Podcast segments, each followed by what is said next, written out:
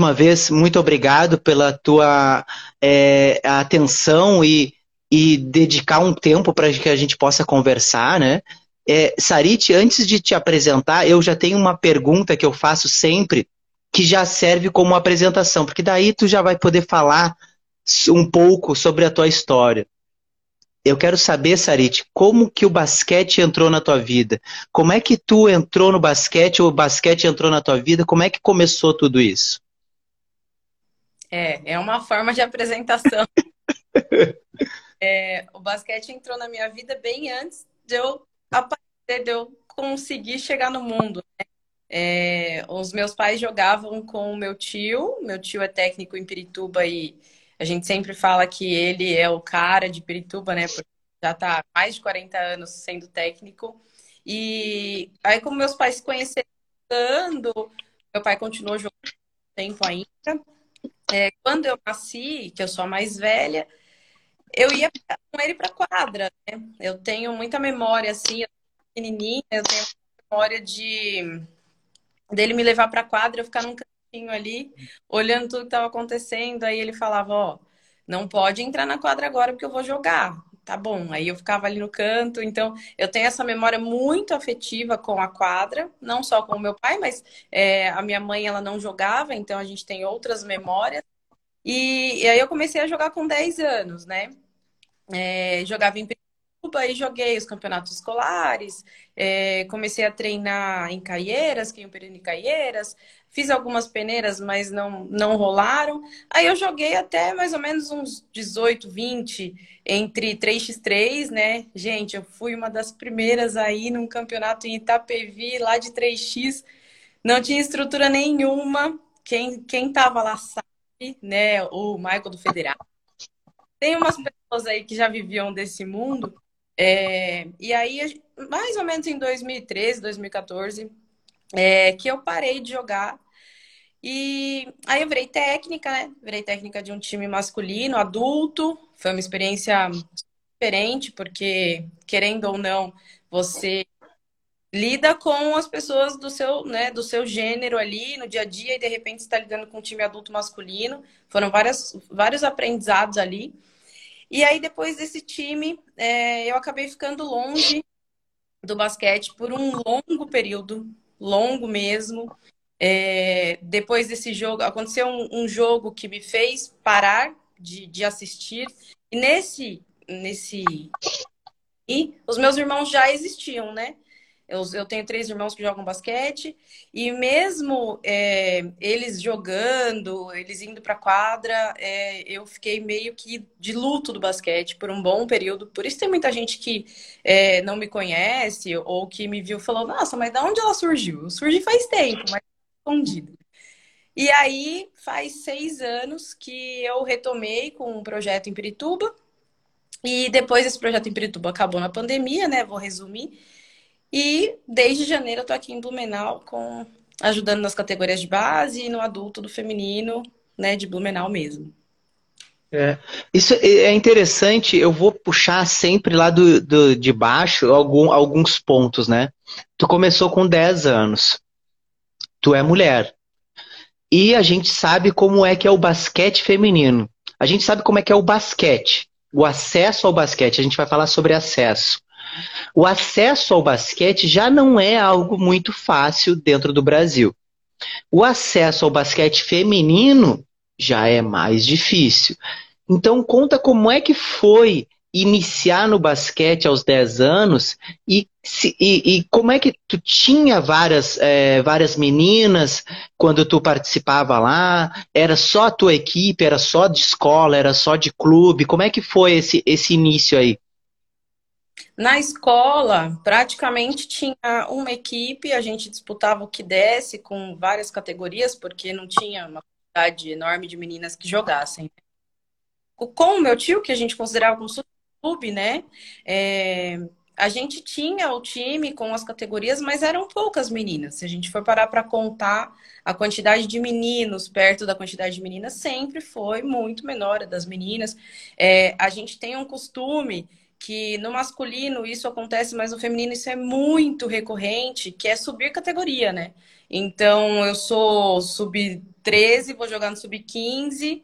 Não é só por competência e tudo mais, é porque a gente sabe que tem uma defasagem, então subir categoria uhum. é muito natural, né? Quando eu jogava, os treinos eram mistos, então a gente já estava acostumado a jogar com menino, e, e eu levei isso até para a minha parte pedagógica. Eu acredito muito que faz diferença para uma menina jogar com um menino, independente nem só da categoria, mas pelo contato físico, porque a gente aprende a ter alguns recursos, não que as outras meninas não tenham, mas como o menino muitas vezes é muito forte, como ele tem é, mais viabilidade do jogo de outras maneiras, a gente tinha que se virar muito. Quando a gente jogava, e treinava contra eles, porque a gente jogava contra eles, era muito difícil que tivesse um coletivo só de meninas, né? É, muitas vezes a gente virar, porque se a gente fosse devagar, eles roubavam a bola. Se a gente fosse fazer uma bandeja mole, eles jogavam a gente longe. Então, é, a gente foi se adaptando e eu não digo que tenha sido ruim, porque eu joguei muito em parque, muito contra homem, muitas vezes. É, eu fui percebendo que tem algumas coisas que são importantes, que a gente vai identificando, né? Porque, como já a questão das meninas no, no basquete por si só, quando elas chegam, elas chegam muito mais velhas a maioria das vezes, né? Elas já chegam num desenvolvimento é, físico que elas já estão, é, não desenvolveram tudo, então ah, vai correr, já cansa depois de um minuto, porque não treinou na educação física. É, é, um, é um processo complexo, né? Não tem na educação física e não tem escolinha. E quando vai para algum lugar, precisa de tudo isso, mas não tem. É, então, a gente percebia que é, quando a gente estava ali e jogava contra eles, a gente ia ter que se virar. Ou se virava ou não ia conseguir. E quando eu tive meu projeto, era também misto. E aí eu entrei em contato com o outro lado da história, que é a questão cultural.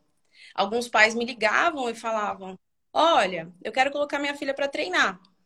Como é que funciona? É só menina?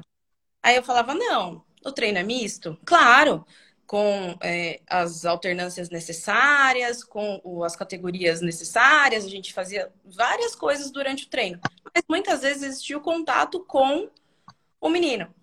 E aí tinha pai que falava: Não, eu não quero que minha filha treine com menino.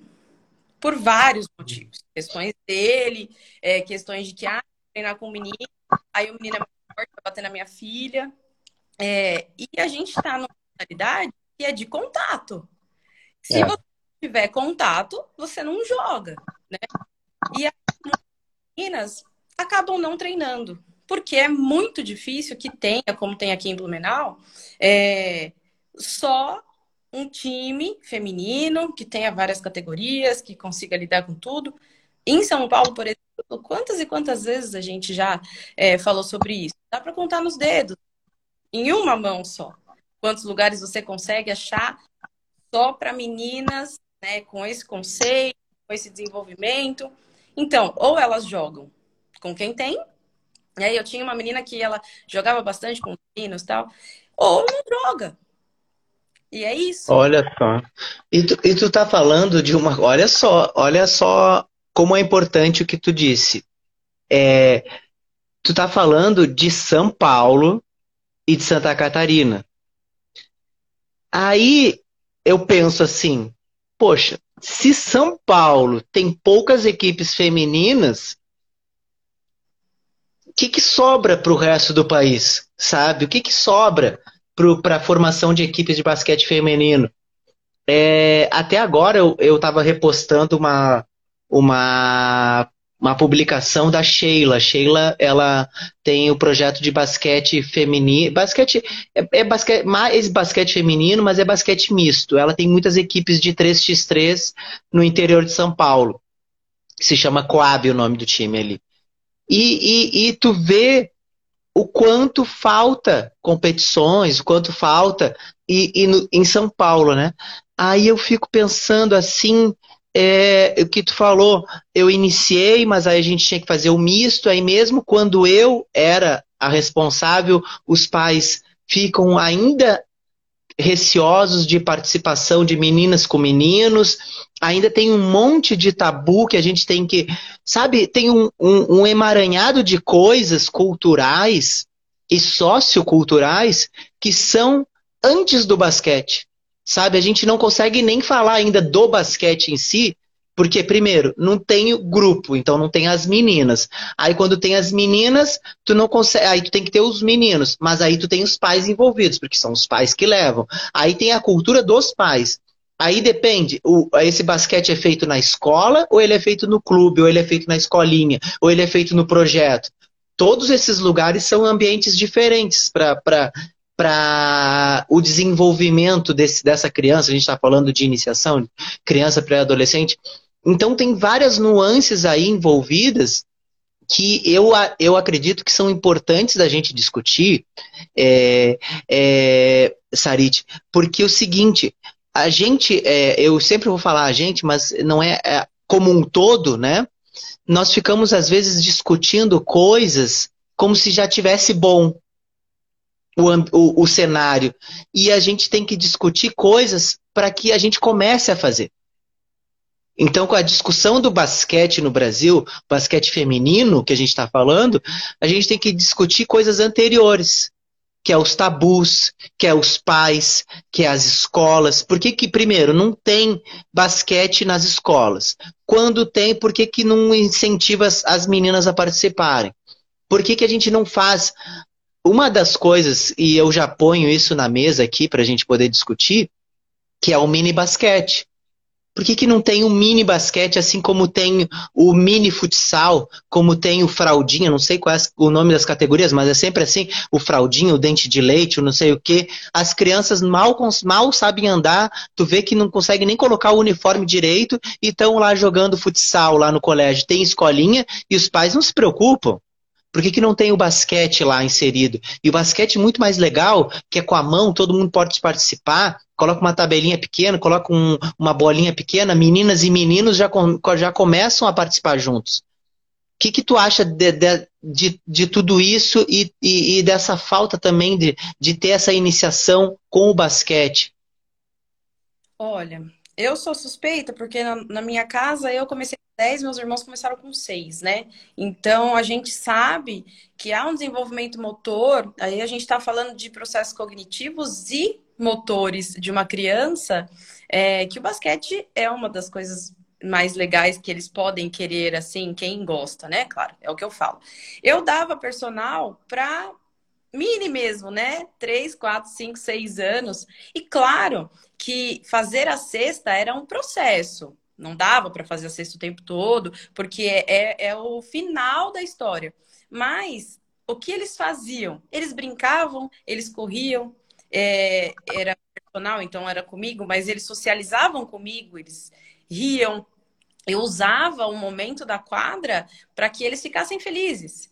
E o mini basket, assim, é, eu acho que deveria ter não só pela aprendizagem, que a aprendizagem ela é um, um, recurso de etapas, mas quando eles vão entrando em contato, eles vão percebendo se eles gostam ou não e eles vão trabalhando as diversas atividades motoras, né? Que a gente entende que independente da modalidade que a criança comece, e aí eu também sigo um pensamento mais do professor Marcelo Massa, do professor Dante De Rose, que é, tem uma determinada idade importante que você começa a chegar no competitivo.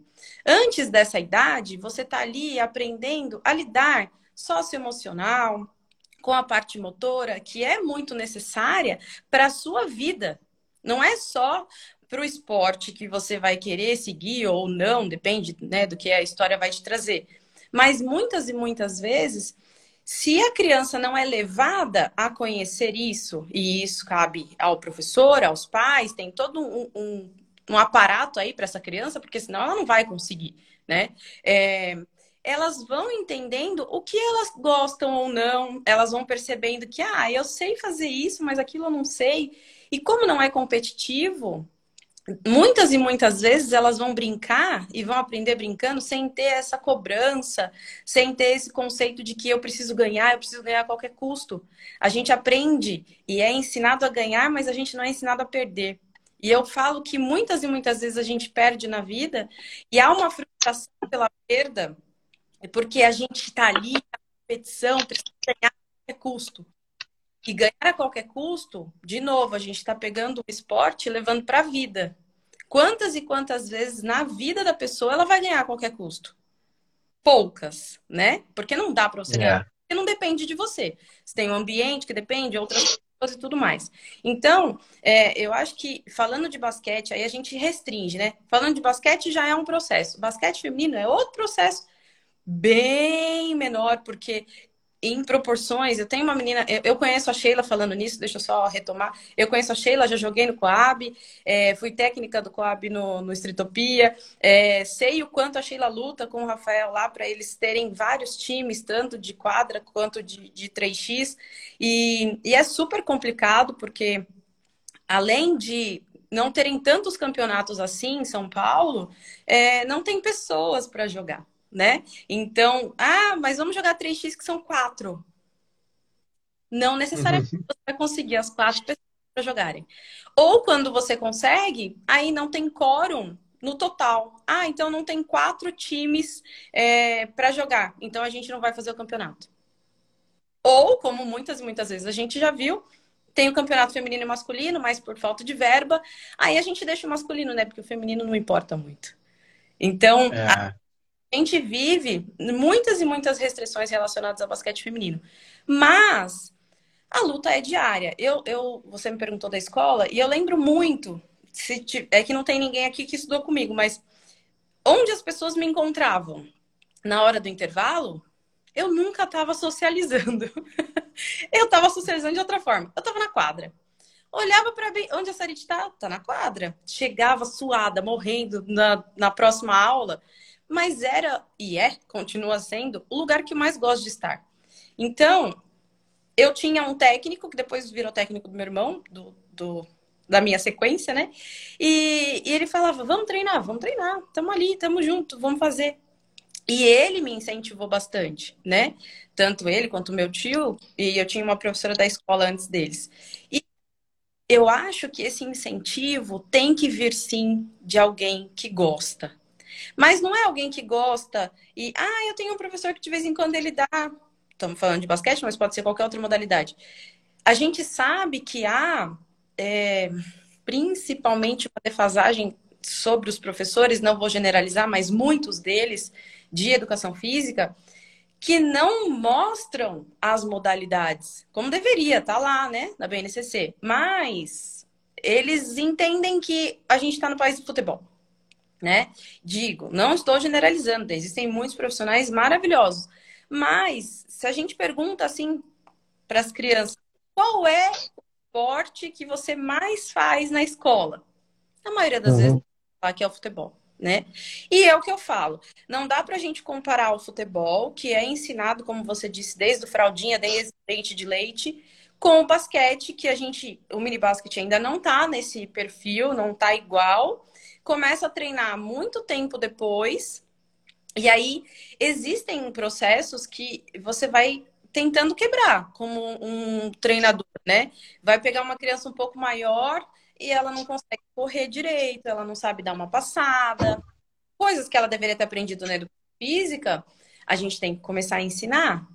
Não sabe correr, não sabe fazer o movimento correto da corrida, não deveria ser um treinador específico para aquilo, porque ela já deveria ter aprendido lá quando ela começou a lá no ensino, depois ela foi para e aprendeu. Mas não, né? E isso também restringe muito que as crianças e adolescentes entrem em qualquer modalidade, porque para eles o grau de dificuldade vai ser muito grande, já que eles não têm essa memória muscular, não têm essa memória motora que deveriam ter. Então a gente tem que quebrar várias barreiras para que eles continuem fazendo qualquer tipo de modalidade, né? Isso também atrapalha bastante.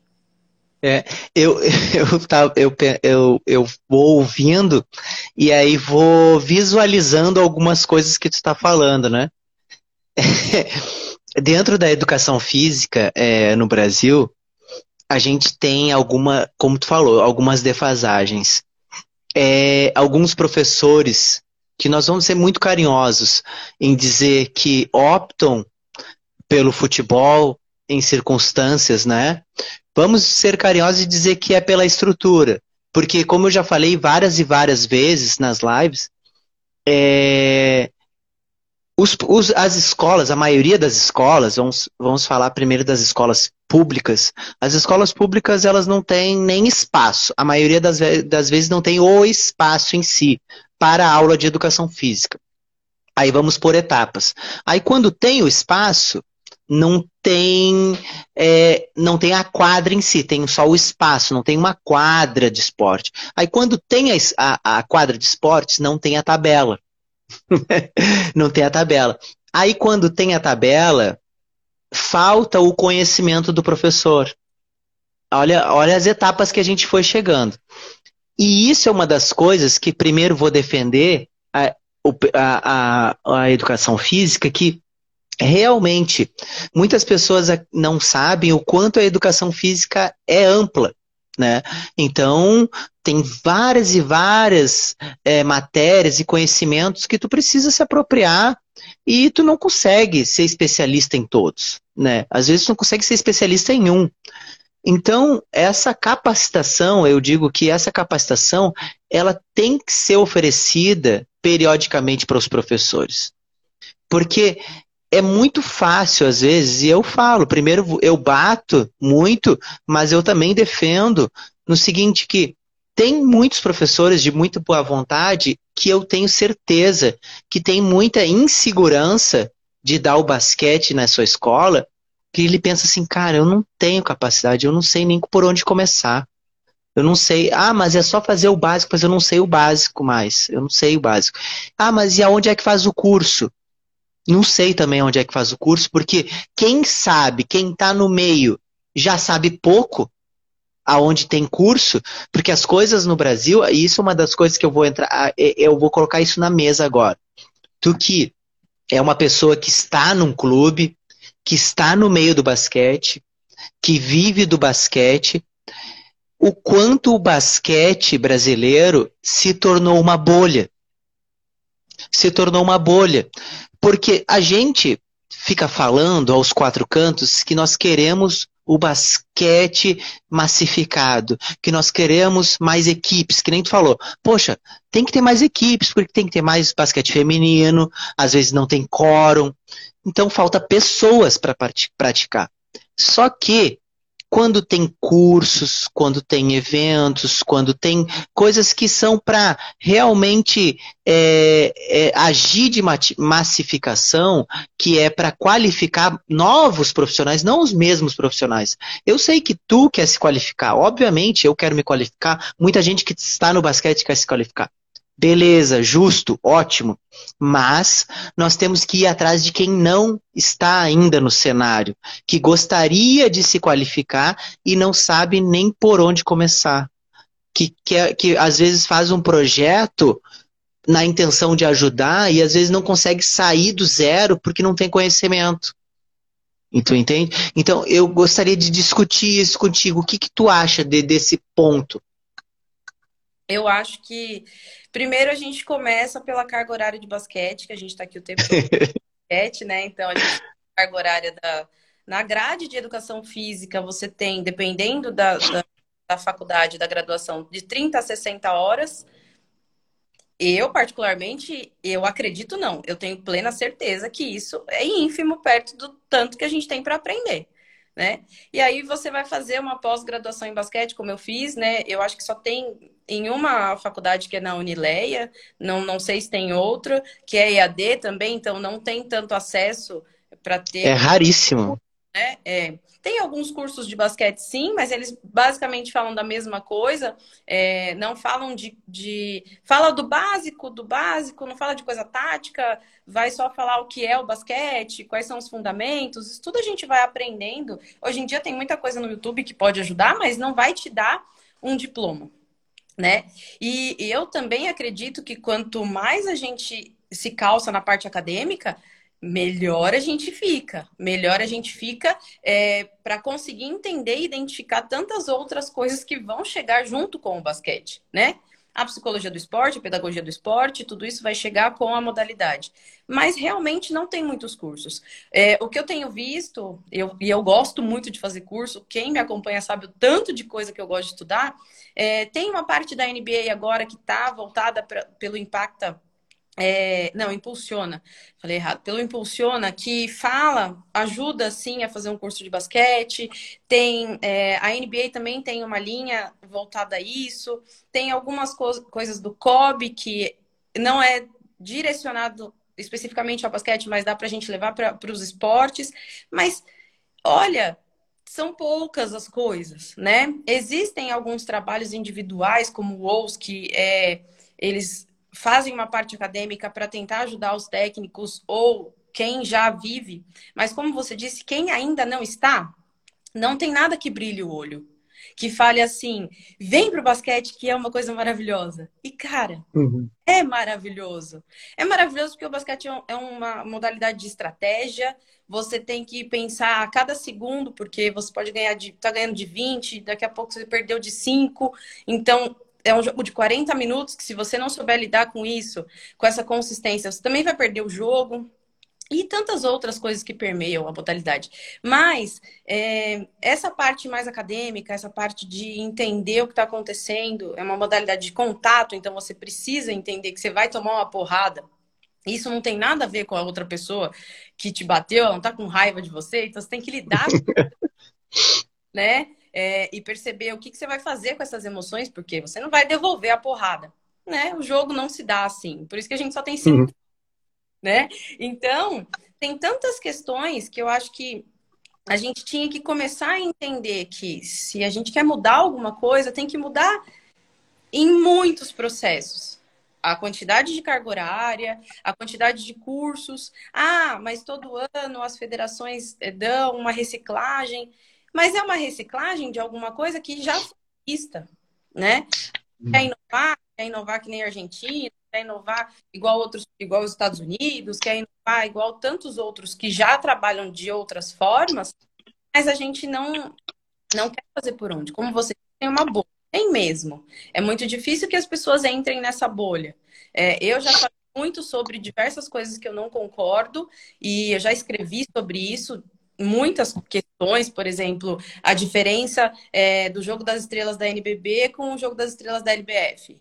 Não tem comparação, né? Eu fiz um comparativo e, e eu, né, faz um tempinho já que eu fiz esse comparativo, mas não tem como a gente chegar nos mesmos lugares, porque existe a questão de chancela, existe a questão burocrática, existe a questão de patrocínio, porque masculino tem que ser visto, feminino não pode, né? Feminino tem que achar sempre uma vertente.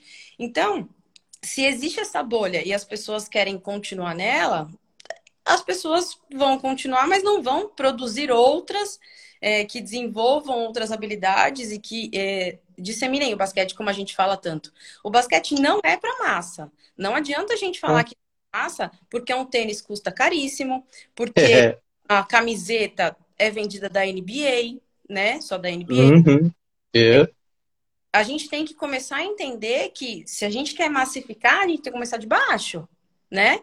Ah, vou dar um tênis de basquete para uma criança é, carente eu vou pagar lá uns 200 reais, assim, achando um com desconto. Não é todo mundo que consegue. Você vai comprar uma bola, ela vai custar 30 reais, mas ela vai estourar daqui três dias. Aí, é. uma bola oficial, ela custa 275 reais. Então, qual é o peso e a medida da gente falar que não é para massa? né? Porque quando você se veste, e eu falo que o marketing da NBA é maravilhoso, porque muitas e muitas vezes você, as pessoas nem acompanham o jogo, mas elas compram, elas consomem os produtos do jogo, e aí a gente aqui, a gente não consome os nossos produtos, porque a gente não uhum. marketing, né? Nem da NBB, nem da LBF, nem da CBB, então a gente não está aqui para consumir, a gente está aqui quem gosta vai no máximo assistir no ginásio quando consegue, né? Vai é, procurar em algum canal para tentar assistir também, mas a gente vive esse mundo restrito. Aí não tem o que fazer. Oh, olha só, tu, tu, me deu várias, vários ganchos. E aqui o João, João Ni, João, que é mais fácil, que até eu ler o nome dele aqui, que tá pequenininho. Aí ele colocou o primeiro ganchinho aqui, que era o que tu estava falando, que tu abordou várias coisas interessantes, né?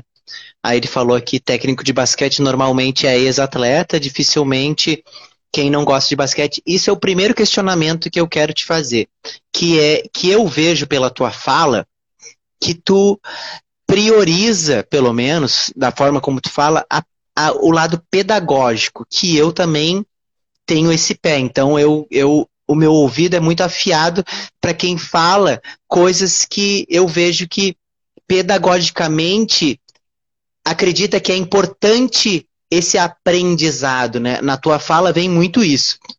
E eu pego esse gancho que o João estava falando do, dos ex-atletas e vou te fazer um questionamento e talvez te coloque numa saia justa ou no, com uma batata fervendo na tua mão.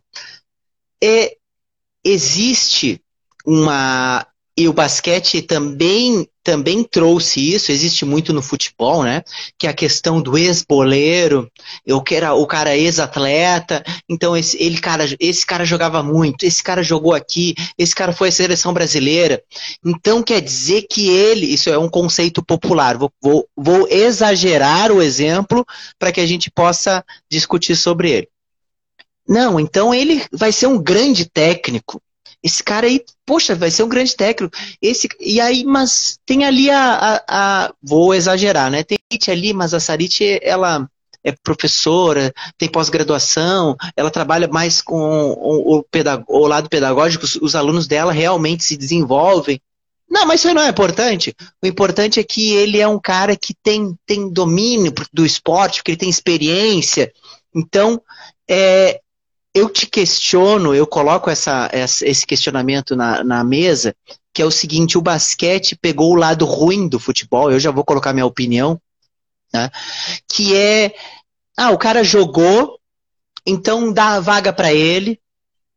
Às vezes ele vai depois da vaga, ele vai buscar formação, o que deveria ser antes, que é o que a gente faz, né?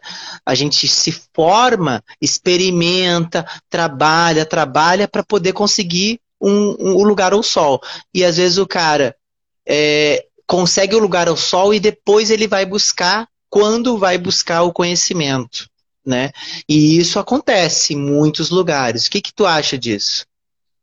Eu acho que assim, é, tem algumas questões no futebol, e a gente pode ver, eu nem acompanho tanto futebol hoje em dia, mas já acompanhei muito. Ah, eu acho que o exemplo do Rogério Ceni é, ele teve muito o que dá para o São Paulo, como tal. Como técnico, agora ele tem passado vários perrengues, né? Ele pode ganhar e conseguir algumas coisas, mas a gente percebe que não é do mesmo jeito. Porque quando a gente é jogador é uma forma, quando a gente é técnico é outra, completamente é, diferente. E eu acho que em relação a conhecimento, Existiu sim esse processo, muitas e muitas vezes, a questão do conhecimento. Ah, então a pessoa jogou, independente da modalidade, né? Jogou, então ela tem o conhecimento. Ela pode ter conhecimento. E isso eu não tenho dúvida, porque senão ela não estaria ali. E quantas pessoas já ganharam tantos títulos é, como jogadores. Mas a questão pedagógica, ela bate muito. Porque não adianta você saber se você não souber passar. Não adianta você saber se você não souber ensinar. Então, não vai, não vai, não faz sentido para mim eu pegar uma pessoa que eu sei que ela está fazendo um determinado movimento errado e eu não falar para ela que ela está fazendo esse movimento errado. Porque o que eu percebo não é nem só a parte da formação. O que eu percebo é que o clube, e aí eu vou generalizar porque muitas vezes é isso que acontece, ele não quer um atleta formado para ser uma pessoa melhor. Ele quer um atleta formado para ser um competidor melhor. Para que isso aconteça, ele não está nem aí como ele vai chegar ali.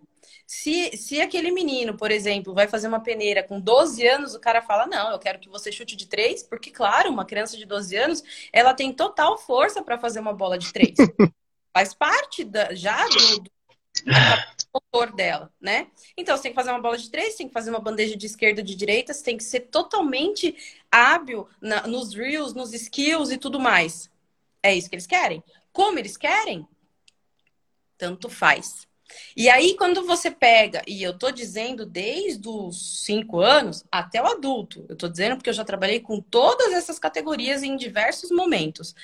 Eu acredito muito que se a gente não ensina o porquê, não tem deles continuarem. Então, por que é que a bola tem que fazer uma parábola? Porque a gente vai falar de física? Vai. Eu não vou explicar a física totalmente para aquela criança, mas eu vou falar para ela, olha, eu disse hoje, vou dar o meu exemplo de hoje. Teve uma atleta que ela jogou a bola bem alta, a parábola dela fez assim, foi e caiu na mesma hora. Subiu e desceu. Aí eu falei assim para eu vou explicar o que é a parábola para você entender que se ela não fizer um movimento correto, a altura correta, ela não vai chegar. E não é porque ela não sabe, é porque muitas pessoas não vão ter esse tempo de dizer para ela o que é uma parábola, o que é uma tríplice ameaça, ou qualquer tipo de outra coisa que elas tenham que saber. Porque muitas vezes eles querem que eles executem, não que eles pensem. Só que quando eles crescem, aí a gente cobra. Nossa, mas você é um jogador que só executa? Você é um executor. você é um executor. Você precisa pensar. E que horas que a gente essa autonomia para ele pensar? Ah, a gente treina muito tomada de decisão. Ok, mas isso é um conceito novo, até perto do tanto de gente que já jogou, que já treinou. E essa tomada de decisão muitas vezes faz com que a pessoa dê um bug. Porque ela tem que tomar aquela decisão e ela fala: Meu Deus, o que, que eu vou fazer aqui agora? Então, se a gente não ensina que a tomada de decisão é necessária para o próximo passo, que fazer a troca no crossover é importante em determinado momento, que não adianta você fazer um drible que se a pessoa tiver a 5 metros de você, porque você não está driblando ninguém, se você não justificar, ao meu ver, pedagogicamente, se você não justificar, ensinar a ela, você só está trabalhando com o executor. Pega a bola, faz uma bandeja, fez a cesta, ótimo. É. Em desenvolver uma pessoa que em algum momento ela vai pegar a bola numa jogada ou não, então, e ela vai entender o motivo da jogada. Ela vai perceber e ler o jogo e vai falar assim: é, peraí, tem uma pessoa livre ali. É essa bola que eu tenho que passar. Só que a gente não ensina as pessoas a pensarem. E se a gente está na escola e faz esse desenvolvimento, por que, que no esporte a gente não faz? Porque eles já sabem? Não. É um outro conceito. É verdade. Se a gente fala de sócio cultural, de, de questões que a gente vai viver com outras pessoas, elas estão pensando junto com outras pessoas dentro de quadra. É um jogo é de sintonia, e se não tiver sintonia, não, não acontece. E aí você cobra essa sintonia, sendo que você nunca ensinou que elas têm que pensar pelo menos na mesma linha. Então a gente, é, eu, acredito que, assim, muitas e muitas vezes a gente deixa a parte pedagógica de lado porque a gente quer o tempo todo que o time ganhe. Ou existe um processo de ego também, né? De muitos técnicos, a gente sabe que o meu time não pode perder. E aí, de novo, a questão do qualquer custo. Uhum. Eu vou uhum. pegar melhores. E aí eu lembro é, é, de, um, de um time que tinham várias estrelas e o time não ganhou nada né? E aí, então, tem várias coisas que eu acho que a gente não olha, porque a gente pensa só no competitivo, no que a gente vai ganhar, e a gente esquece que a gente ganha todos os dias quando um atleta nosso, um aluno nosso, consegue executar uma coisa que ele não fazia, é. que ele está correndo mais do que ele corria há três semanas, que a bola dele está chegando é, de linha a linha e aí você fala, tá vendo? E tá conseguindo. A gente ganha muito com isso. E eles não percebem, mas é a nossa função de estar ali e falar, ó, você viu que hoje você conseguiu fazer um crossover sem olhar para a bola? Porque você estava olhando para o seu adversário e quando você chegou aqui só olhava para o chão? Se a gente é. não mostrar um pedacinho do desenvolvimento deles, eles não vão perceber. E eles vão achar sempre que eles não estão conseguindo, porque na cabeça de quem joga, eu não ganhei o jogo. Prof, mas eu não ganhei o jogo. Mas e o tanto de coisa que você ganhou durante esse jogo? Será é, que... Sarite, eu, eu, eu a, a, poxa, é muito legal assim ouvir alguém que é professor. Eu sei que tu é treinadora, técnica, mas tu é professora eu estou conversando com uma professora. E, e, eu gosto muito de conversar com professores porque é alguém que eu respeito muito na a, minha hierarquia de respeito na vida é professor e depois os outros, né? É, e alguém que lê, faz essa leitura que eu gostaria, poxa, se tu tá ouvindo isso agora no Spotify, daqui 2032, guarda muito que o professor ele tem é, ele tem que ter objetivos, muitas vezes que ele não passa para o aluno na hora, mas na hora certa ele mostra para o aluno que é diferente. Tu não vai toda hora falar o porquê, mas quando o aluno alcança aquilo que tu planejou, tu mostra para ele, olha, olha o que aconteceu, porque tu estava de uma forma e agora tu está de outra forma. Isso é uma evolução, isso é resultado.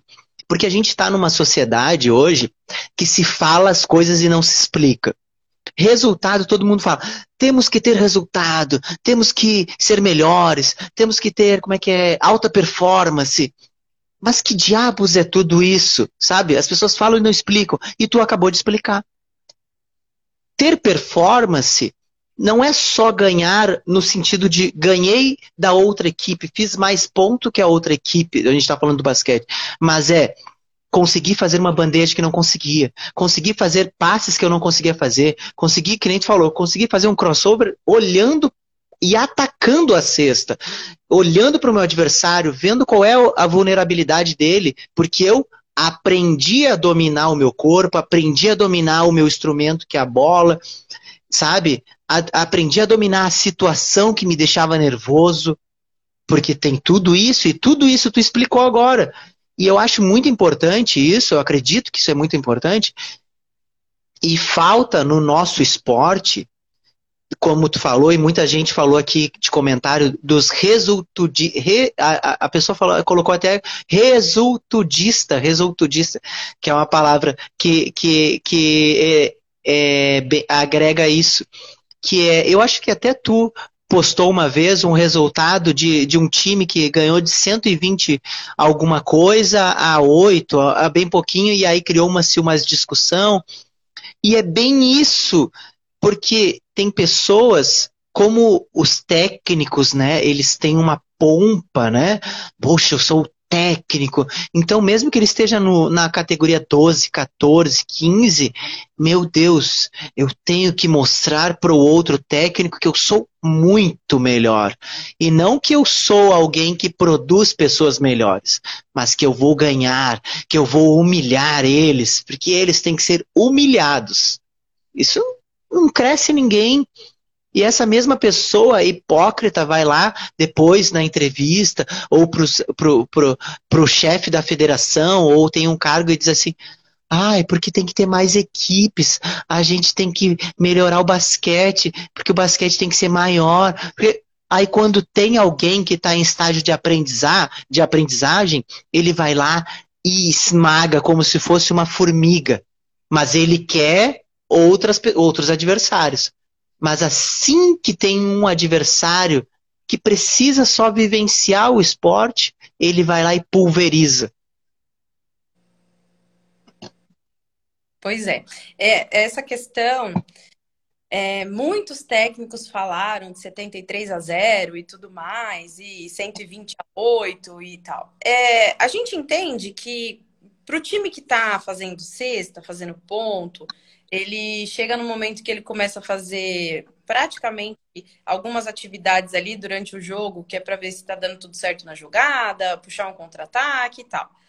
É, mas eu já vi times que tá ganhando assim, ganhando de muito, e tá marcando pressão quadrada toda, e tá gritando do, do, dos jogadores, das jogadoras. É, e aí a gente fala de novo do pedagógico, né? O que que eu tô ensinando? Primeiro, o que que eu tô ensinando pro meu time? Que ele tem que sim, como você disse, pulverizar, massacrar e tudo mais o outro time, porque eu preciso ganhar, mas eu preciso ganhar de muito, porque isso eu, eu tenho a necessidade de mostrar que ganhar não é só o suficiente. Eu tenho que ganhar de 73 a 0 e não deixar o outro time fazer um ponto, porque ele é incapaz. Aí a gente pensa no outro time, no time que não conseguiu fazer ponto porque estava é, uma defesa muito forte e tal. E aí a gente não fala só das competências, a gente está falando do desenvolvimento. E tem muita gente que desse time de zero que se não tiver inteligência emocional, que é outra coisa que a gente não ensina, não Sim. vai continuar jogando.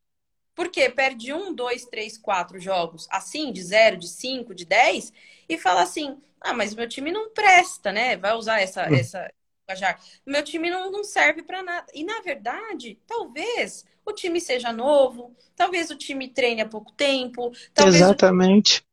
esteja num processo, o time como um todo esteja num processo de aprendizagem, que o outro time não tem nada a ver com aquilo. Ok, mas o quanto você tem que saber lidar com essa frustração de perder de zero, de você entender que é um processo.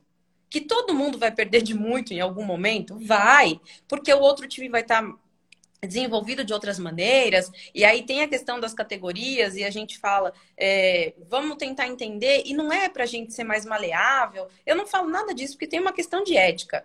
Cada um vai seguir a sua ética. A questão toda que a gente diz é assim: será que tem a necessidade de marcar pressão quadra todos os 40 minutos de um time que está perdendo de zero? Será que eu não posso marcar um, um, individual lá na linha dos três, ou uma zona quando necessário? E, e, e tudo bem eu entender que o meu time hoje está em um estágio, mas ele não foi sempre assim. Eu ter a empatia de olhar e falar assim: eu já vivi isso, eu já passei por isso, eu já vi os meus meninos, as minhas meninas sofrendo para passar do meio da quadra. Então eu não vou deixar de marcar, claro que não, porque isso é um desrespeito ao outro time. Mas eu vou achar formas de tentar administrar de um jeito que eles também desenvolvam, porque a gente quer que o basquete desenvolva. A gente não quer que um time desenvolva. A gente não quer que só um time ganhe tudo de todo mundo, seja o máximo, e ele tá massacrando todo mundo. E aí, quantas vão continuar jogando? Quantos? 12? A gente tinha 100, mas continuou com 12, porque esse time ganhou de todo mundo e o resto quis parar de jogar. Para nós, como, como treinadores, a gente quer que o basquete seja grande, esteja em todos os lugares, desenvolva em todos os momentos. E para que isso aconteça, a gente tem que entender de capacitação dos técnicos, mas a gente tem que entender em desenvolvimento dos atletas, das atletas. Elas têm o tempo, eles têm um tempo de desenvolvimento. Não dá para a gente ir atropelando todo mundo e falar, ah, não, agora a gente perdeu, já era. Não é assim. Só que se o técnico não tem esse entendimento, ele também vai desistir. Vai chegar uma hora que ele não vai mais querer. Que ele vai falar, não. não segurar os meus atletas, porque eles não conseguem fazer uma cesta. E, de novo, eu não estou falando nem da competência dele, algumas vezes ele está tentando, da maneira que ele sabe, da maneira que ele consegue, com os recursos que ele tem, que a gente sabe que muitas vezes não tem muito recurso. Eu sofri muito, eu não tinha, eu tinha duas bolas e, e, de repente eu consegui ajuda de um, ajuda de outro. Eu sei o quanto é difícil você ter 10 bolas para dar um treino.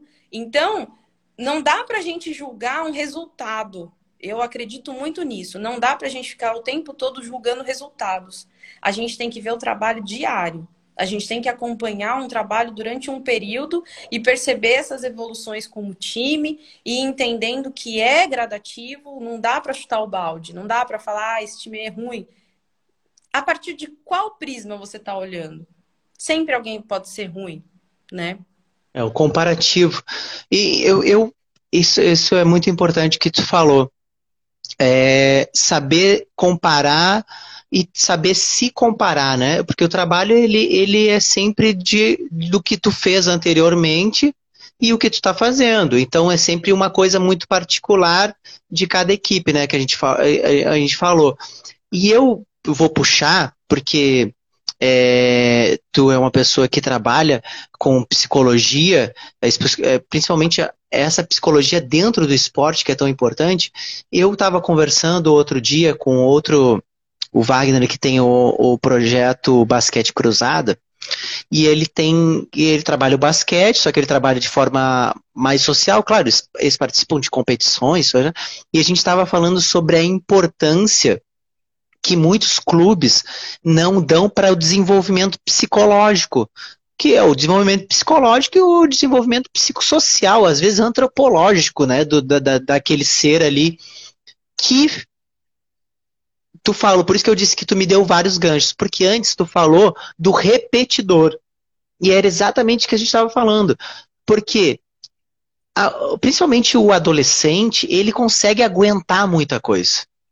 Ele consegue aguentar.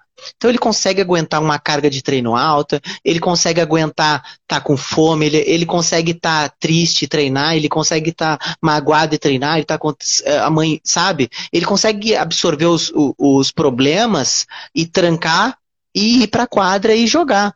Só que o quanto isso faz falta no momento ali derradeiro da vida dele, o momento de, de ele desenvolver de verdade, virar um atleta, ou quando ele virou um atleta, mas tem um ponto crucial na carreira dele que ele desanda e ninguém sabe o porquê.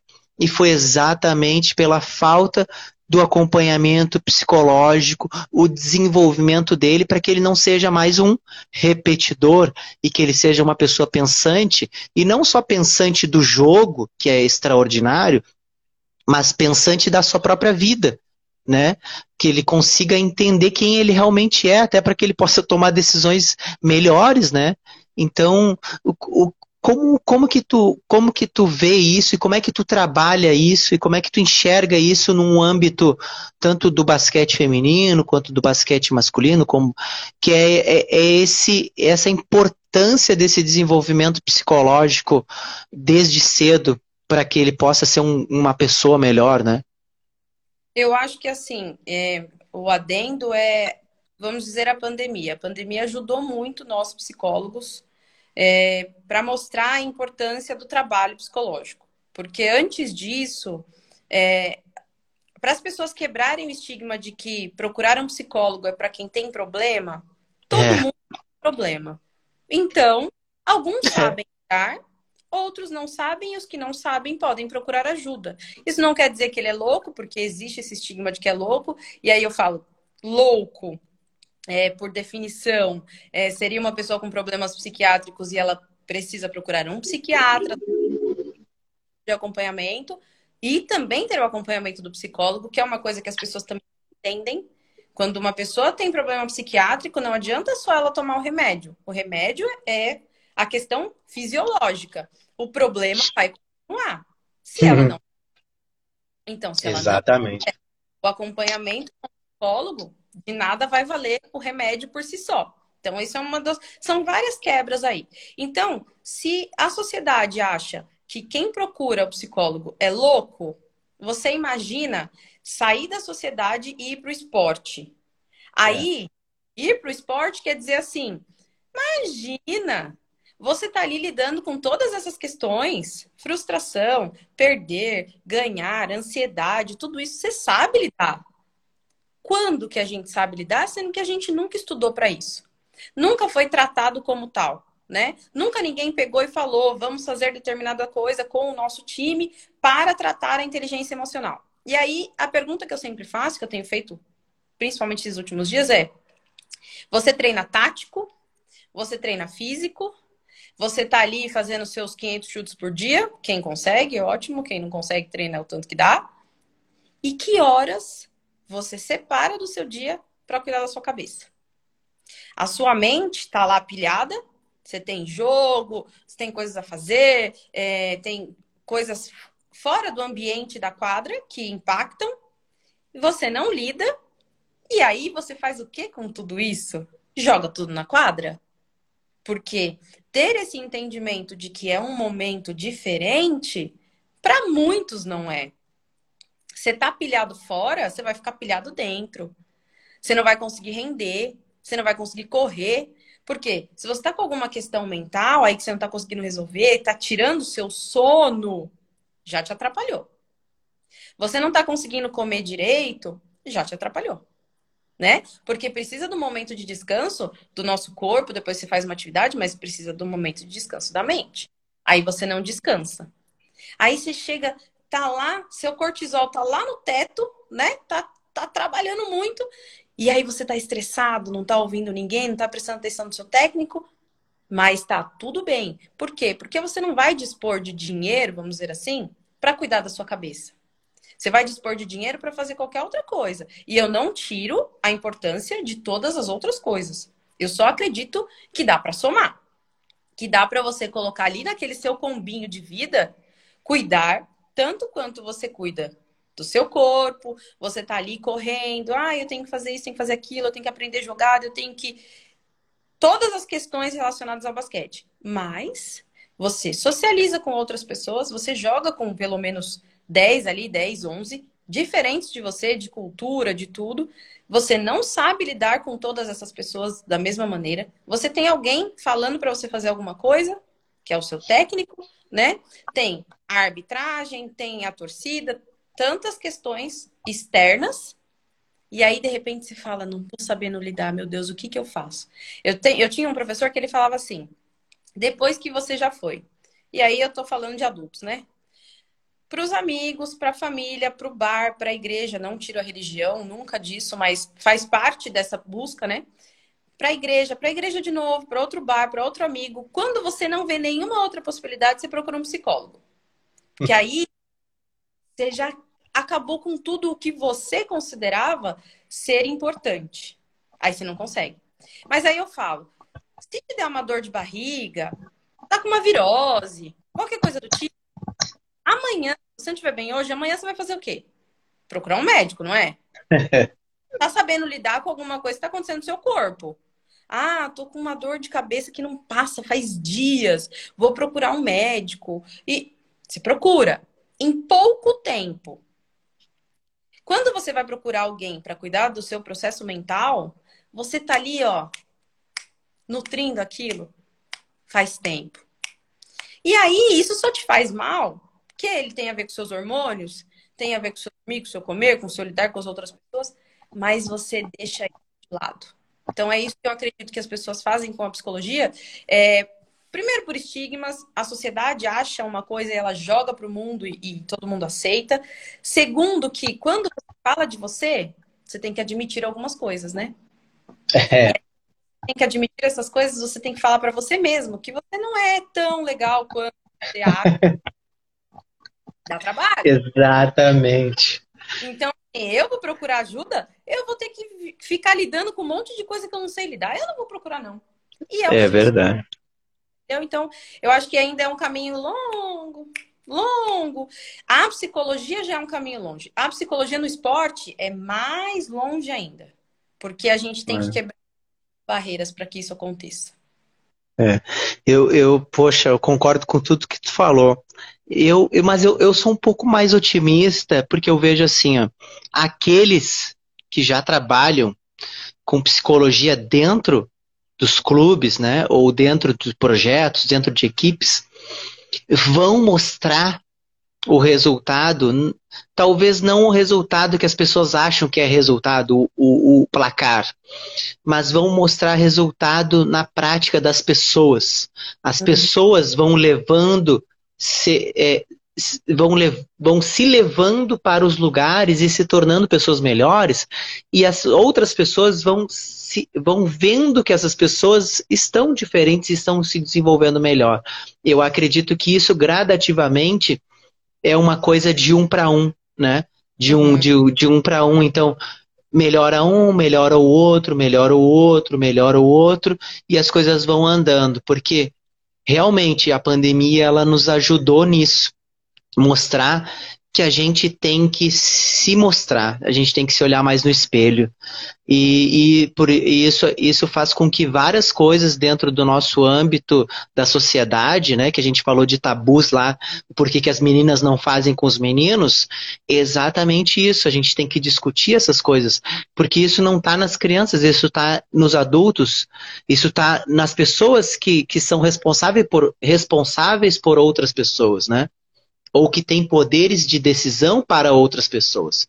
Então, o porquê que essa pessoa decide tal coisa, o porquê que essa pessoa fala tal coisa, por que esse técnico tem esse comportamento, é porque ele não se vê, é porque ele não se enxerga, ou porque ele tem medo, ou porque se esconde. E, e eu quero, antes de finalizar, Sarit, que o nosso papo tá tão bom, eu quero pegar o último gancho lá de trás que tu falou, sobre o basquete feminino e tu falou um exemplo que eu falo muito e tu falou sem eu, sem eu trazer esse tópico, né? Que tu diz assim, Olha a diferença do jogo das estrelas masculino, o jogo das estrelas feminino. Olha como é que é o NBB e olha como é a LBF. Né? Olha como é as, as diferenças né, do Brasil, masculino e feminino, e, e se a gente for um pouquinho, a, as diferenças de, do, do basquete exterior, né, independente se é na Europa ou nos Estados Unidos, com o basquete é, no Brasil. E, e, eu, eu, e tu falou isso da, das diferenças e de que o basquete feminino ele tem que aparecer menos, que o basquete masculino ele, ele precisa mais. Eu vou te dizer o seguinte: é uma coisa que eu falei para uma menina que, fal, que ela fez uma, uma, uma publicação sobre o basquete feminino ela estava falando sobre os patrocínios, ela estava fazendo alguma comparação, né? E aí eu não conhecia ela e fui lá e comentei. Eu disse para ela: a grande questão no basquete é uma questão é que a gente não tem. Eu, eu também não não assisto tanto futebol, mas eu vejo o futebol como a forma de que coisas erradas que acontecem no futebol acontecem nos outros esportes. E coisas certas que acontecem no futebol ainda demoram para acontecer nas outras modalidades, por poder aquisitivo, essas coisas assim. E o futebol, ele tem o desenvolvimento de clube, que é o mesmo desenvolvimento dos clubes brasileiros de basquete. E o, bas e o futebol, a, os patrocínios, as coisas caem no colo. Eu digo que, os, que as pessoas que trabalham no marketing, brasileiros são preguiçosas. Não os especialistas, mas os que estão nos clubes. Os que gerem o marketing nem, não necessariamente são profissionais de marketing. É porque essa questão política e não profissional. Né? Lugares que são profissionais são profissionais. Agora, quando é cargo político, é que atrapalha tudo. Então, eu vejo que há uma preguiça de fazer projetos para melhorar as estruturas de marketing no futebol, e isso faz com que os dirigentes de basquete, de, de outros esportes que têm menos verba, olhem para cima, onde tem mais dinheiro, e pensem assim: poxa, se eles não fazem, como é que eu vou conseguir fazer? É, é um raciocínio meu, sabe? É, e aí eu entro no que tu falou, que é o seguinte: basquete feminino, por exemplo, se eu fosse o gestor de marketing da LBF, meu Deus, é um, é uma, assim, eu, eu, é uma imensidão, é um oceano de possibilidades. Eu não sei nem como te dizer o seguinte. Primeiro, eu não sei por que, que as marcas de cosmético brasileiras não estão na LBF. Eu não sei por que, que todos os setores, como Renner, como C&A, como Riachuelo, como todas essas marcas que vendem muito mais para o público feminino, não estão na LBF todas, toda a economia gerada, que gira em torno das mulheres, consumo, não está nos esportes femininos no Brasil. Por quê? Porque eu posso estar muito errado, muito errado, e tomara que eu esteja. Mas há uma preguiça, uma preguiça de se fazer marketing. Do, vamos pegar só, só a LBF para as mulheres. Há uma preguiça de fazer. Porque as mulheres consomem muito mais do que os homens em todas. To, tu pegar qualquer é, área de consumo, a mulher consome mais. Aí no esporte é menos. Aí tu vai ver, garimpar, garimpar, aí tu vai ver, tem um cara lá que é responsável. Aí o cara não entende nada de mulher. Aí ele não entende nada, porque, e não é que não entende, porque ainda assim não entende, a gente pondera. Ele não quer entender. Ele não quer, ele não quer saber, ele não quer saber o que, é que as mulheres consomem, eles não, ele não quer saber como pode ser feito e não, não é para fazer igual futebol, não é para fazer igual masculino, não é para fazer. Se tu já pegar essas regras, tu já não erra. Não é para fazer igual. Sabe? Não é para vender para os homens. Porque há um grande problema no Brasil com, com produtos femininos é querer vender para os homens. Não, não tem que vender para os homens. Porque os homens já compram as coisas deles. Tem que vender para as mulheres. Porque as mulheres não consomem o esporte feminino. E aí eu trago essa discussão para ti. O que, que tu acha disso? Eu concordo. E se a gente pensar em NBA, por exemplo, quem consome mais também são as mulheres, porque elas gostam de presentear os homens. é só a gente parar para pensar. Existe um consumo alto de mulheres também na NBA para próprio, mas elas consomem para elas e para eles, né? E muitas vezes eles consomem para eles. Poucas vezes eles consomem para elas. Eu falo isso por experiência, vivi muito comprando coisas da NBA e hoje em dia não compro mais não, mas já comprei. e assim, o que eu acho é que esses dias eu vi no TikTok o, o CEO da Avon. E aí perguntaram para ele assim: "Você prova todos os produtos da Avon?" Aí ele: "Mas é claro? Não tem a ver só com consumo, não tem a ver só com a beleza, tem a ver com o que a pessoa sente. E se ela sente, eu também quero sentir. Eu quero entender. Olha só. Ele falou: então a gente tem lá o grupo de marketing, de produção, desenvolvimento, uma vez por mês, nós pegamos todos os produtos que estão ou desenvolvendo ou mudando por algum motivo e a gente testa tudo. Porque eu quero saber quanto tempo dura o batom na boca daquela mulher. E se ela vai beijar alguém, se vai sair o batom ou se não vai ele, ele conseguiu chegar num ponto de entendimento de que o produto é muito mais do que o produto. E nós, quando a gente basquete, a gente ainda fala de basquete como produto, sendo que a gente tem que entender sobre consumo. Eu já falei isso mil vezes. Se o basquete, sem a burocracia, que eu não concordo, é, de chancelas e tudo mais, se ele fosse que nem o futebol, que é imposto que para participar das, da Libertadores tem que ter um time feminino e um masculino, mesmo que seja imposto, nós teríamos no mínimo 16 times femininos. No mínimo. Essa última LBF tem 10. Contando, puxando, pedindo, sofrendo. Ah, a LBF tem 10, mas aí a NBB tem, acho que 16, 17. Mas e a CBB, que jogou agora, que tá, vai para o Final Four, que tem mais, no mínimo, tiveram mais 12 times. Então, quer dizer que tem 30 masculinos desenvolvendo e desenvolvendo? Que a gente não tem uma Liga B do feminino. Então, é assim, é. existe consumo que deveria ser muito bem vendido, sim, produtos. Mas o meu irmão jogou no Corinthians, por exemplo. E aí, ah, saiu camiseta do jogador 300 reais. Eu te disse. Meu Deus. Não é para massa. Você vai pagar 300 reais no basquete nacional, ao invés de você pagar de uma da NBA? Qual é a escolha? quer que o cara faça sua propaganda, vende mais barato. Vende mais barato. mas aí não conhece o público? Não, a gente já faz propaganda de loja quando a gente anda com a sacolinha dela, de graça. Não é? Agora, eu vou consumir uma roupa que eu acredito, que eu concordo, que eu entendo. Agora, o consumo da roupa de basquete é, tem muito a ver com esse empoderamento. Então, o cara que está usando uma camiseta não sei se vai usar hoje do Lakers, ele sabe que tem um fundamento para usar, mas o cara que usa uma camiseta do Chicago e fala que tá a camiseta do Jordan, cara, ele tá usando a camiseta do Jordan. Mas se a gente não tem ídolo, se a gente não tem público que compre, que consuma da mesma forma, e a gente não tem ninguém que trabalhe para, se a gente está falando isso do masculino, imagina do feminino. Quantas pessoas vão consumir, vão comprar uma camiseta de Blumenau, por exemplo? Eu queria que muitas comprassem, mas elas têm que ter o entendimento do que é o time, do que é a família, do que é o que acontece com a gente. E não tem, porque não conhecem, porque não convivem. Você vai. Pro, o, o, Galegão aqui, eu, eu, falo daqui, mas posso falar de qualquer outro lugar que a gente já foi jogar. É, não tá lotado o ginásio para o feminino. Mas aqui tem vôlei.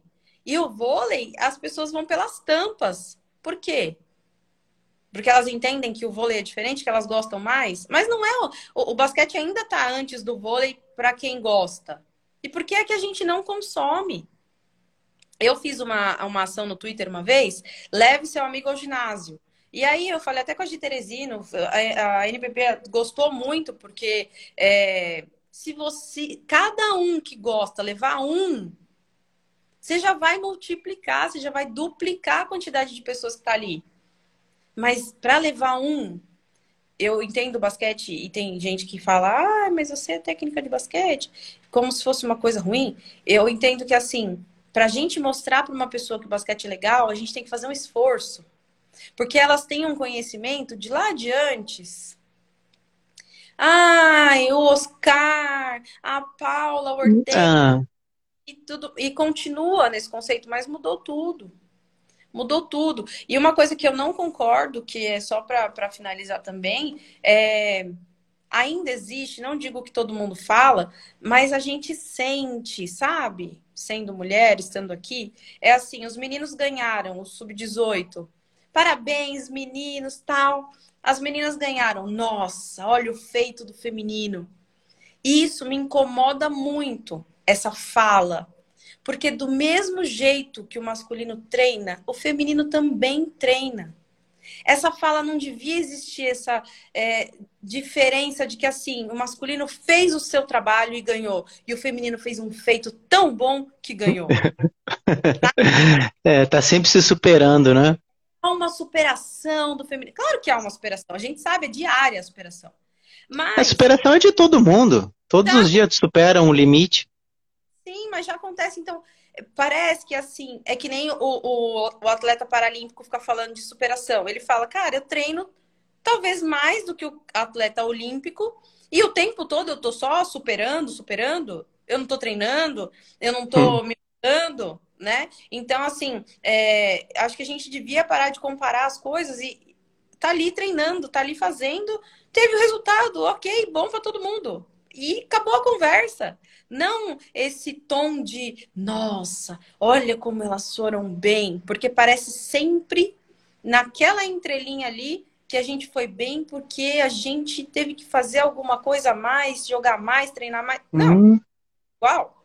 E vai ter o resultado igual. E tá tudo certo. É. Não, isso é importante. É, é importante essas questões e tudo a gente volta na questão de comportamento, né? Porque isso tudo é comportamento. É comportamento, é tabu, é a forma como as pessoas veem, veem o esporte, como é que elas se veem, como é que elas têm tanto tantos pré-conceitos, né? Porque a palavra é pré-conceito, é um conceito que ela tem das coisas anterior a saber o que, que é, né? E, e isso no, no, basquete feminino ele é mais gritante, porque como tu bem falou, não, não existe o mesmo número de equipes masculina e feminina. Já começamos errado aí. Né? Então, tem várias coisas que a gente discutiu aqui e tem várias outras coisas que a gente pode aqui ficar dias e dias discutindo. Mas eu, eu adorei aqui a nossa conversa, agradeço muito por tu ter disponibilizado esse tempo para que a gente possa conversar. Agradeço também todos aqueles que é, assistiram ao vivo ou que estão ouvindo, né, é, vendo gravado ou ouvindo gravado no Spotify. Agradeço todo mundo. E é importante é, vocês que ouviram até o final e gostaram, que compartilhem com os outros, com as outras pessoas, tanto as pessoas que jogam basquete, com as pessoas que não jogam, para saber também um pouco da realidade. A gente conversou aqui sobre coisas do basquete, mas a maioria de coisas que são do dia a dia, comportamentos que a gente tem que melhorar no nosso dia a dia para sermos pessoas melhores, né? Então eu agradeço muito é, é, essa tua disponibilidade, Sarit, né? Eu já estou acertando teu nome já sem, sem pensar. Então eu agradeço muito. E aí não sei se tu quer é, deixar mais um, um recado aí não, queria também agradecer o convite. Eu sei que é, é um assunto que dá para a gente falar vários e vários dias, né? Eu tenho os meus pontos de vista, não quer dizer que eles estão certos, eles só são meus e eu compartilho. Quem acreditar, uhum. eu acho é válido, né? É, quem não acredita, eu acho super que tem que falar, e, e é aqui que a gente está no, no, tempo de discussão para que as coisas melhorem, né? Para que elas sejam, para que elas estejam, mas como você disse no começo da live, é, as pessoas que vivem que tem que falar, não só as que carregam o nome para ter um status, né? Então, uhum. eu eu agradeço o tempo e é muito bom falar sobre basquete, independente se sejam coisas ruins, ainda que a gente tem que melhorar, mas eu acho que é a partir daí que a gente pode mudar alguma coisa. Ah, com certeza, com certeza. E, e, e falando de novo, o lado B, ele existe exatamente para isso. para ser uma explicação que eu dei para um outro professor que eu, que eu entrevistei é que o lado B ele, ele está atrás das câmeras, ele está com a mão no holofote para que a gente possa iluminar quem realmente faz as coisas acontecerem e não é, querer tomar o palco que não é nosso, porque os professores, os técnicos, assim como tu, Sarit, que falou aqui como uma professora, né, uma professora, uma treinadora que tem a pedagogia como, como o alicerce, né, a educação como o alicerce, o desenvolvimento da pessoa como a primeira, a prioridade. Isso é muito importante para que as pessoas conheçam esse lado e vejam que o esporte principalmente para aquelas pessoas que não conhecem o esporte em si, nunca praticaram e ouvem de orelhada a questão da competição e entendo, a competição ela é benéfica quando tem alguém que acredita que o desenvolvimento a partir dela é importante. Então, parabéns pelo teu trabalho, para, parabéns pela forma como tu fala sobre o que tu faz, isso é, deu para ver e sentir, porque também sou professor, então sei quando a pessoa fala de algo que ela vive, né? Então isso é muito legal e muito importante. E agradeço de novo e agradeço a todos vocês que estiveram aqui nos ouvindo. Valeu. Tá. Tchau.